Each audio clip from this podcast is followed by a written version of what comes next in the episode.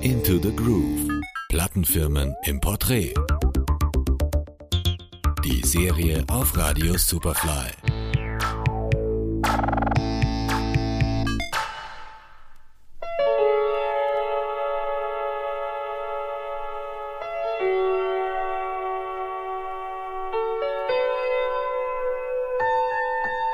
Bologna 1988. Es brodelt in der Hauptstadt der Region Emilia-Romagna, die auch als Universitätsstadt bekannt ist. Zwei musikbegeisterte Elektronikfans sammeln Gleichgesinnte, die sich eher in Clubs und Studios wohlfühlen als auf Rockkonzerten.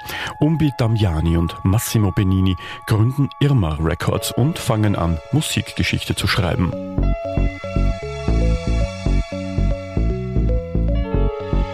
Bologna, aber auch die Adriaküste der Emilia-Romagna sind zu diesem Zeitpunkt der Schmelztiegel der europäischen Dance-Szene. Italo House ist ganz groß und amerikanische House- und Disco-Produzenten zieht es in den Sommermonaten in die Clubs von Rimini und Riccione. Irma Records will genau diesen Vibe auf Vinyl pressen. 1989 erscheint die Maxi First Job von Kekotronics.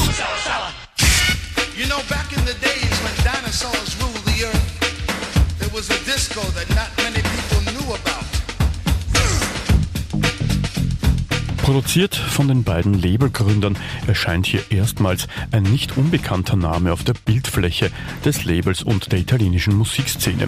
Francesco Montefiori alias Kecco, einer von vielen Mitgliedern der großen Irma-Familie und später als Easy Listening Superstar mit seinem Montefiori Cocktail erfolgreich.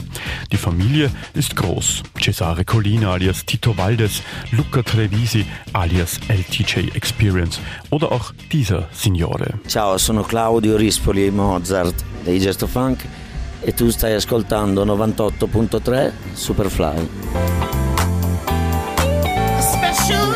Claudio Rispoli ist einer der wichtigsten Figuren der italienischen Dance-Music-Szene, der mit seinen zahlreichen Projekten auch die Charts erobert hat. Sein wohl bekanntestes ist Chesto Funk.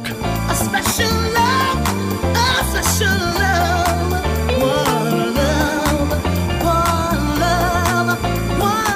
Besondere am Label Irma ist die Vielseitigkeit. Neben House und ganz allgemein Dance Music fühlt man sich mit unzähligen Superlabels auch anderen Stilen verpflichtet. Man lässt alte italienische Library Music und Jazz genauso aufleben wie Easy Listening und Soundtracks.